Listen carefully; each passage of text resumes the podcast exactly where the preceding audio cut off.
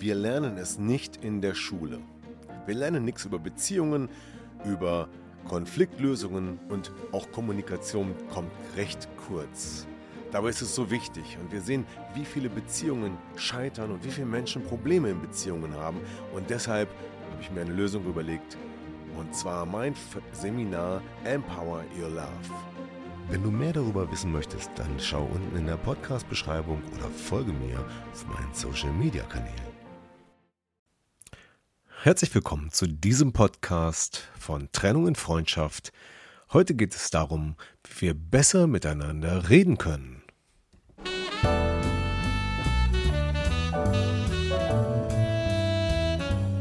Herzlich willkommen zum Podcast Trennung in Freundschaft. Mein Name ist Thomas Harnight. Schön, dass du meinen Podcast hörst. In diesem Podcast geht es um friedliche Trennungen, um Versöhnungen, Konfliktlösungen und andere Beziehungsthemen. Viel Spaß dabei!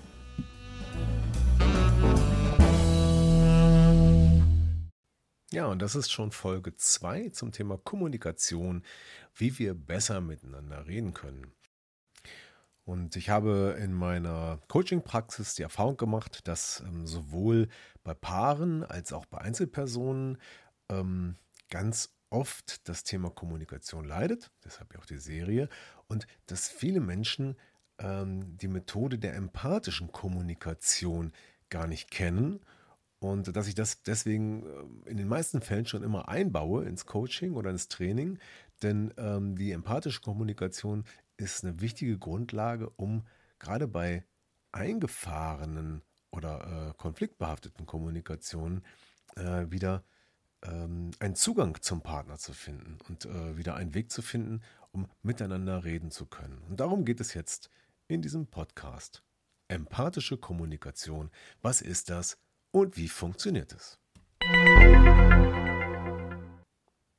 Ja, und gleich am Anfang steht erstmal die Frage nach dem Begriff. Und eigentlich sind das ja schon zwei Fremdwörter. Empathische Kommunikation.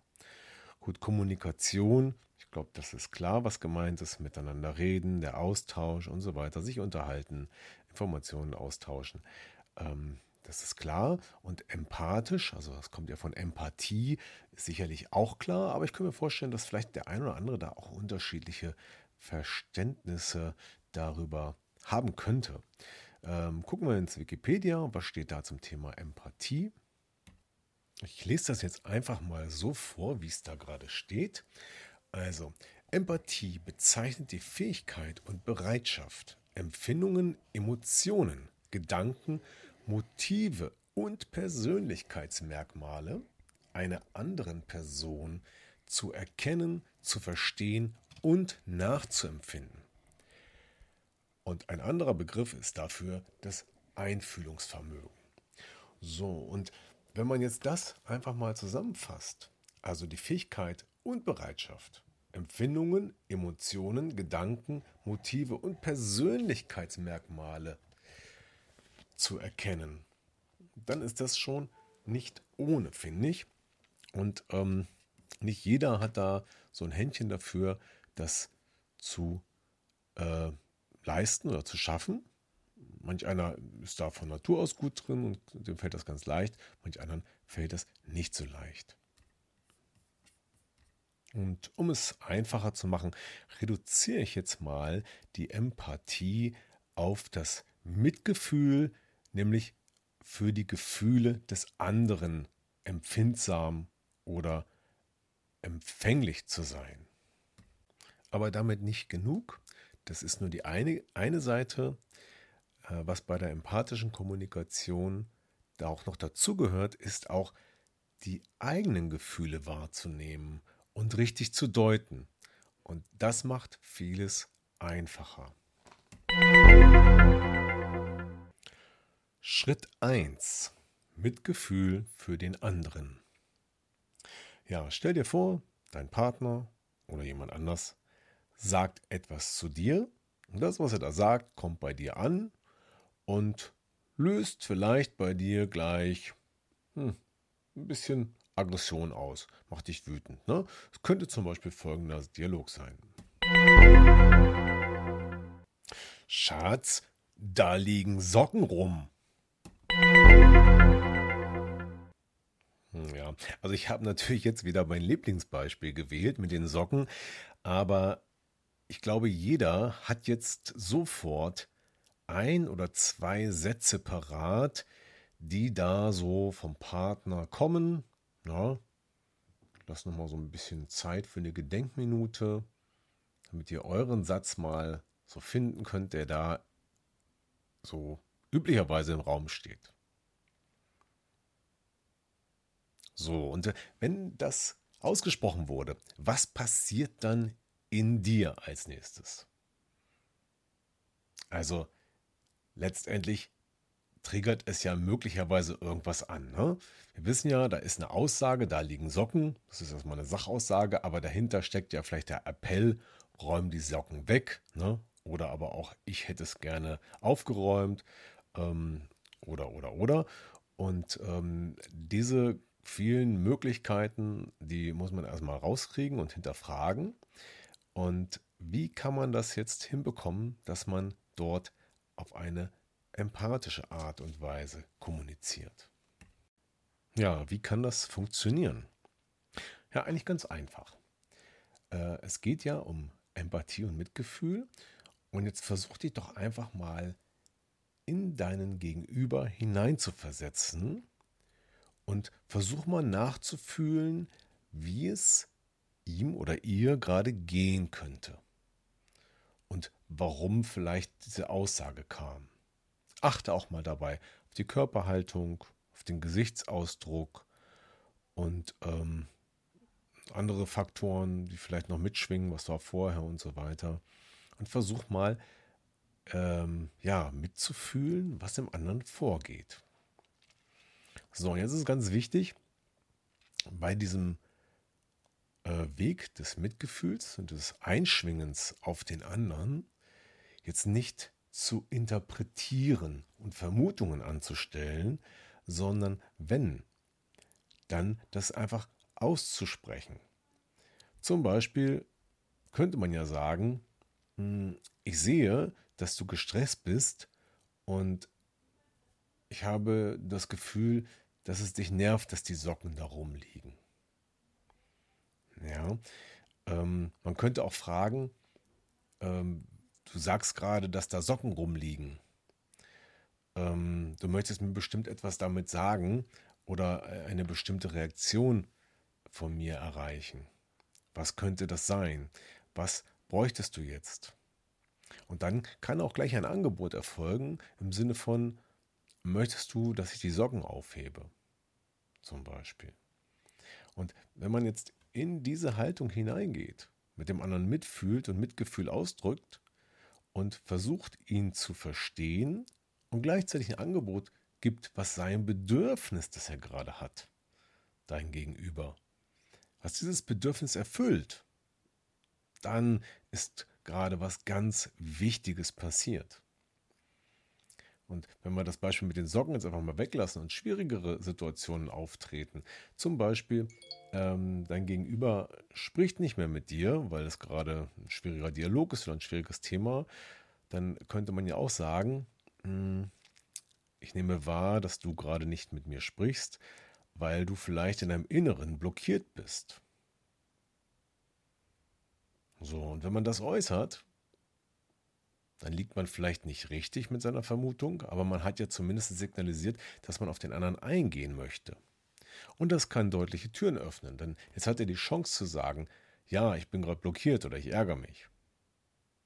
Oder nein, ich bin nicht blockiert, ich habe aber ein anderes Thema. Ich habe Stress in der Arbeit gehabt oder so.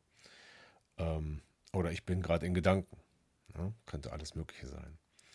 Und mit dem Einfühlen und dem Hinterfragen, also nicht interpretieren, sondern Hinterfragen eines Bedürfnisses, brauchst du vielleicht jetzt das und das und vielleicht sogar dem Unterbreiten eines Angebotes. Ähm, möchtest du, dass ich das Thema wechsle oder möchtest du, dass wir darüber reden? Zum Beispiel sind Angebote, die dann vielleicht funktionieren, weil derjenige abgeholt wird, genau an der Stelle, an der er gerade steht. Und somit kann diese etwas andere Art des Miteinanders ein wichtiger Schlüssel sein, um wieder die Tür zu öffnen, um wieder miteinander reden zu können. Und idealerweise machen das beide. Und dann kann man ja auch gegenseitig Empathie und Verständnis füreinander aufbringen und ähm, Antennen für die gegenseitigen Bedürfnisse entwickeln, weil darum geht es ja häufig, und somit auch ja, gegenseitig sich Unterstützung geben. Und darum geht es doch unter anderem in einer Partnerschaft, dass man sich gegenseitig hilft, dass man sich unterstützt und dass man sich nicht das Leben zur Hölle macht.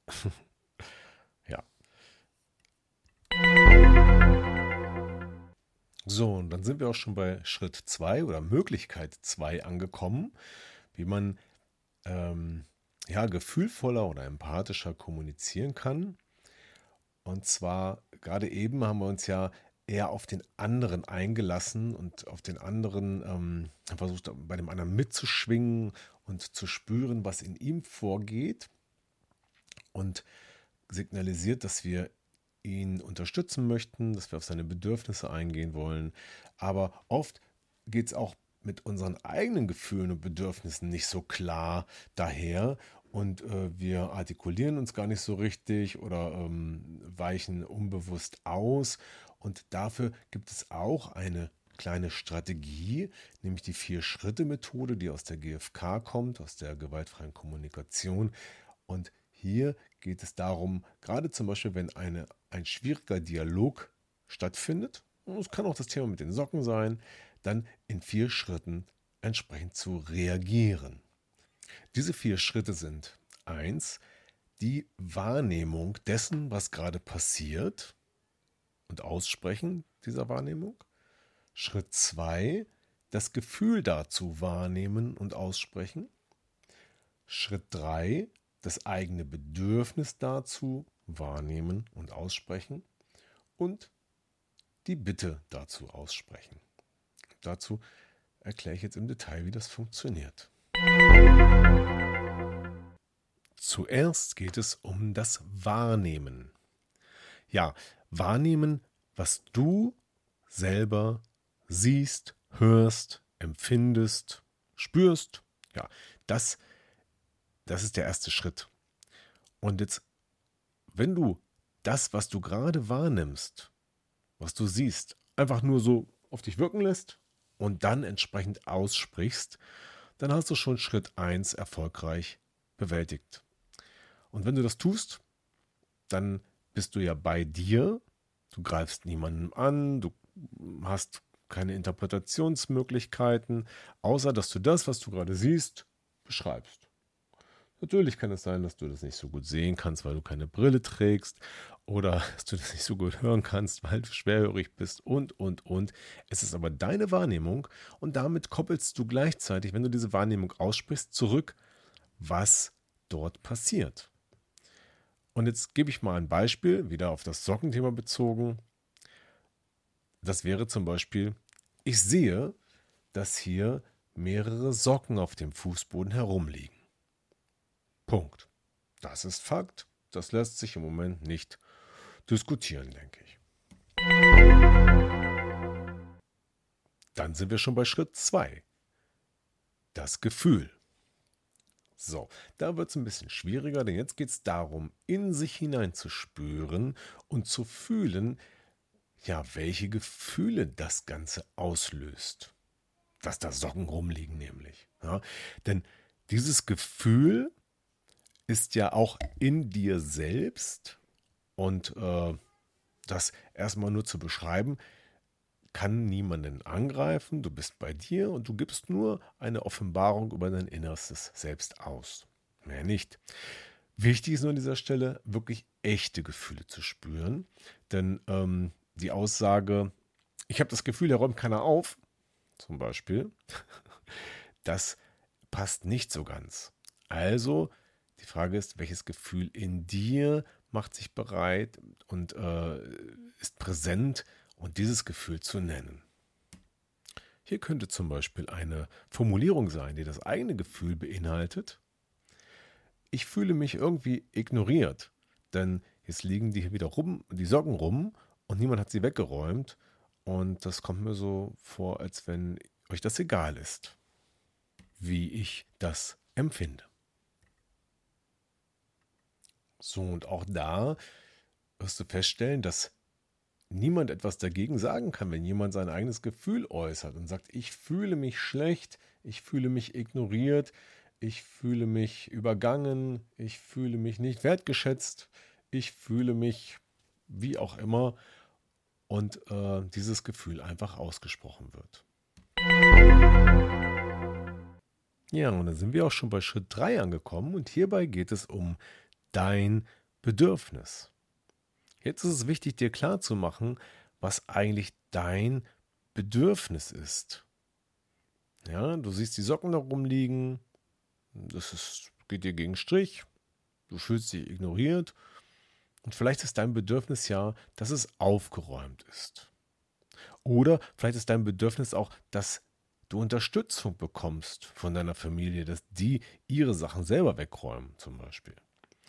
So, und das ist erstmal wichtig, dieses eigene Bedürfnis zu entdecken. Also schau nach und hör in dich hinein. Was ist eigentlich dein Bedürfnis an dieser Stelle, damit es dir wieder besser geht? Ja, und damit sind wir dann schon beim vierten und letzten Schritt, nämlich der Bitte. Und die Bitte ist dann einfach nur noch das Aussprechen in Form eines Wunsches oder einer Bitte an den anderen, die man auch wieder aus dem Ich heraus formulieren darf, ja, die eigentlich auch nicht dazu führen sollte, dass es einen Streit gibt, wenn man sagt, darf ich dich bitten, deine Socken selber wegzuräumen? Oder darf ich dich bitten, ich möchte dich bitten, dass du deine Socken nicht liegen lässt?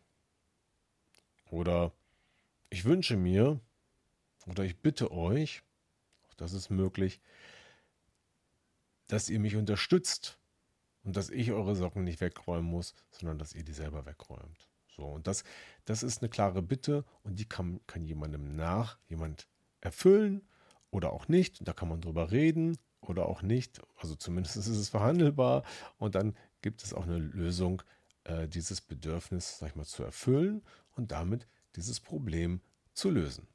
Vier Schritte auf dem Weg zu einer friedlichen Kommunikation ohne dass dort Streit entstehen kann, wenn du auf der Ich-Ebene unterwegs bist, also nur bei dir bleiben willst. Ja, und dazu hatten wir am Anfang noch die Variante, dass man sich auf den anderen einschwingt, also in der Du-Ebene unterwegs ist und äh, spürt, wie es dem anderen gehen könnte und mal versucht zu erkunden, was könnte dem jetzt gerade fehlen? Was ist sein Bedürfnis? Was ist sein Gefühl gerade? Und äh, das nimmt eigentlich das, was wir gerade eben gelernt haben, diese vier Stufen, wenn man so will, vorweg oder versucht sich einfach auf die andere Seite zu, einzuschwingen und diese Seite auch mit zu spüren. So, und jetzt äh, habe ich das mit einem Beispiel versehen und jetzt guck doch mal, was gerade dein Punkt ist in der Kommunikation mit deinem Partner, wo er vielleicht keinen kein gutes Gespräch zustande kommt, bekommt und versuch doch mal dieses Gespräch oder dieses Thema in diese vier Schritte dieser empathischen Kommunikation einzukleiden oder dich einfach stärker empathisch auf den anderen zuzubewegen und dann bin ich gespannt, was dabei passiert und wie das Ergebnis ist und ob es einen Unterschied gibt zu vorher. Und wenn du das erlebt hast und ähm, vielleicht realisierst, dass das plötzlich ein riesengroßer Schritt nach vorne ist, ein, ein Türöffner und eine viel bessere Kommunikation damit möglich ist, dann schreib doch das mal hier zu dem Podcast in die Kommentare oder gern auch in der Gruppe Trennung in Freundschaft auf Facebook. Und ähm, ja, wenn dir der Podcast gefallen hat, dann like ihn gerne, verteile ihn gerne und ähm, erzähle auch anderen davon, dass es den gibt denn ähm, umso mehr mitmachen und zuhören, umso mehr Spaß macht es auch, den zu produzieren. Ja, und das war es wieder für heute im Teil 2 zum Thema Kommunikation und hier ging es um empathische Kommunikation. Danke fürs Zuhören. Bis zum nächsten Mal. Euer Thomas Harnight. Ciao. Ja, das war wieder ein Podcast aus Trennung in Freundschaft. Gemeinsam Lösungen finden. Vielen Dank fürs Zuhören und bis zum nächsten Mal. Dein Thomas Harnight.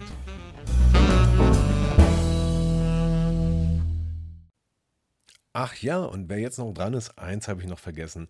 Es wird in Kürze ein Online-Seminar geben zum Thema empathische Kommunikation.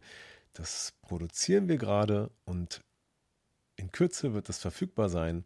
Und wer da Interesse hat, der findet mehr Informationen auch in Kürze auf meiner Website www.trennunginfreundschaft.de. Schau doch mal rein und reserviere dir gleich äh, den Newsletter zu diesem Angebot. Danke, bis dann, alles Gute für euch. Tschüss.